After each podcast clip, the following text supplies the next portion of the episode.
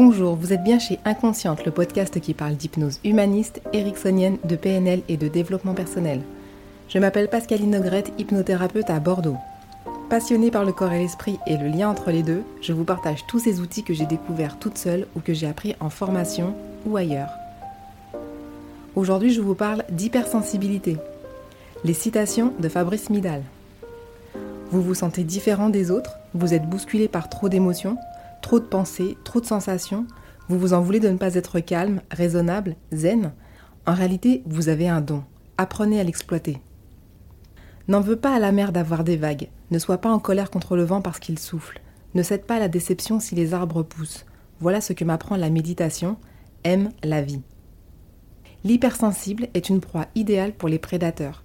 Il a bon cœur, il est ouvert, il est sincère, il fait confiance, partage ses émotions sans calcul, sans chercher à se protéger. Bien sûr, grâce à ses antennes surdéveloppées, il détecte à distance les violents, les méchants, les agressifs.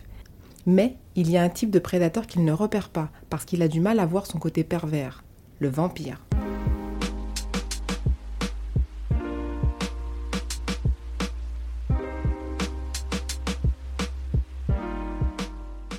J'ai mis le doigt sur mon hypersensibilité il y a quelques semaines à peine.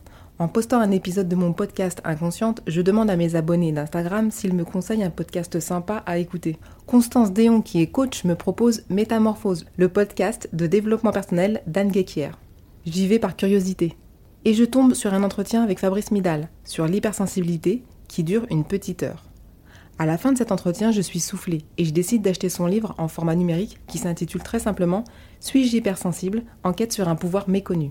Et là, révélation, je ne suis plus folle comme j'aime à le dire autour de moi, je suis juste différente, décalée, intuitive, hyper créative, avec un cerveau popcorn, qui part dans tous les sens comme le dit si bien Fabrice Midal.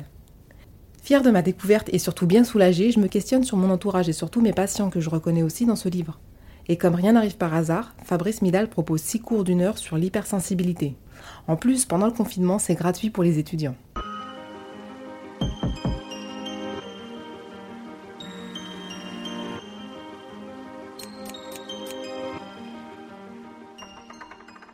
Cours 1 Comment savoir si je suis hypersensible? Le but n'est pas de paraphraser Fabrice Midal, mais bien au contraire de vous donner envie de le lire et de l'écouter si ce que je vous décris vous interpelle. Fabrice Midal décrit six éléments à explorer. Premièrement, la sensibilité des sens. La vue, l'ouïe, l'odorat, le goût, le toucher. Fabrice Midal est sensible depuis toujours à la laine, aux étiquettes sur les vêtements. Personnellement, je suis surtout sensible aux odeurs. Je ne comprends pas comment font les agents de sécurité et encore moins les vendeuses à Sephora. Rien que de passer devant, j'ai envie de m'évanouir. Je me prends aussi bien la tête avec mon déodorant et les odeurs imperceptibles des goûts, c'est toujours pour moi. Côté son, impossible pour moi d'aller à un concert, la qualité du son est trop médiocre et trop forte à la fois. J'ai du mal avec les gens qui parlent très fort, les manifestations, les grands magasins, les sirènes, les klaxons.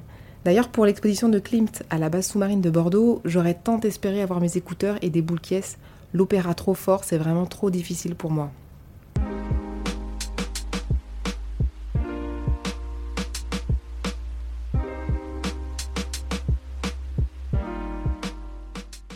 Deuxièmement, l'émotionnel.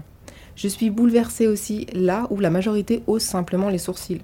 J'ai beaucoup trop d'émotions dans les mariages et je remarque maintenant aussi aux enterrements. Et aussi en stage de communication non violente. Même au cinéma, j'ai banni les films d'horreur depuis presque 15 ans. Ras-le-bol de pleurer une heure après alors que je n'ai même pas vu la totalité du film. Et en plus, c'est vraiment épuisant. Même chose avec les amis déprimés, suicidaires, angoissés. Je suis vite au fond du trou moi aussi. Enfin ça, c'était avant.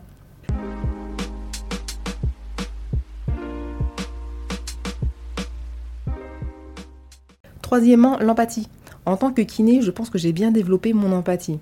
Peut-être que l'empathie était déjà là et qu'elle m'a orientée vers un métier de soin aussi. Il est vrai que j'ai commencé à vouloir être pompier de Paris, puis sage-femme ou puéricultrice, vétérinaire, puis kiné. Pour le boulot, j'ai appris à me distancier de l'émotionnel, sinon j'aurais pleuré avec trop de gens. Et je continuerai en tant qu'hypnothérapeute aussi, car ce n'est ni mieux ni pire. Je me souviens même quand j'étais kiné au CHU, avoir chopé la douleur au bras d'une femme un après-midi et j'ai eu du mal à m'en débarrasser. Tout cela, en fait, c'est plutôt de la sympathie, c'est-à-dire prendre la douleur de l'autre, sauter dans le puits avec la personne.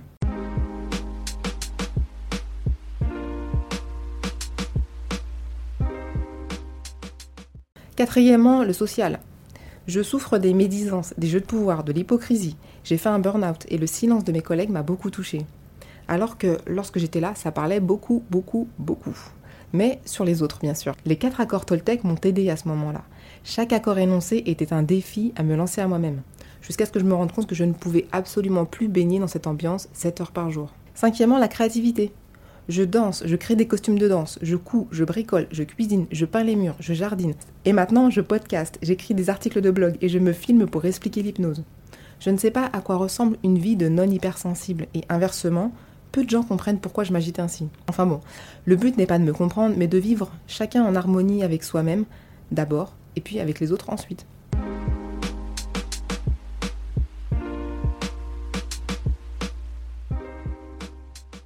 Sixièmement, le cognitif. Je me reconnais aussi dans le fameux cerveau popcorn qui explose dans tous les sens. J'ai des idées tout le temps. Mes mains n'écrivent pas ou ne tapent pas assez vite pour suivre mon cerveau, tout sujet confondu, ce qui est très utile pour l'hypnose ericksonienne et les techniques de confusion.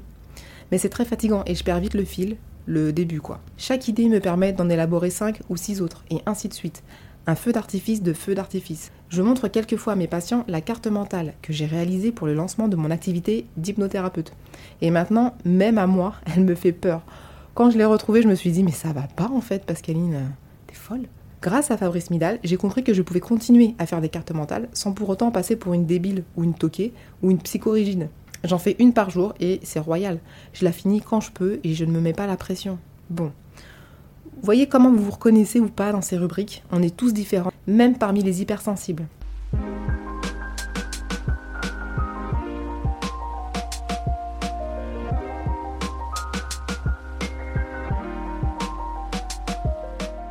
Le cours numéro 2, c'était comment vivre des relations harmonieuses. Alors ici, 7 points détaillés par Fabrice Midal. Premièrement, apprendre le savoir-vivre et les règles de communication. Hors de question d'être cassant ou intolérant sous prétexte qu'on est hypersensible. Il est important de ne pas ouvrir son cœur à tout le monde aussi, accepter d'être blessé et transformer cette blessure en tendresse. Deuxièmement, ne pas avoir peur de sa vulnérabilité, c'est-à-dire le courage de se mettre à nu, mais pas avec tout le monde, vous l'avez compris.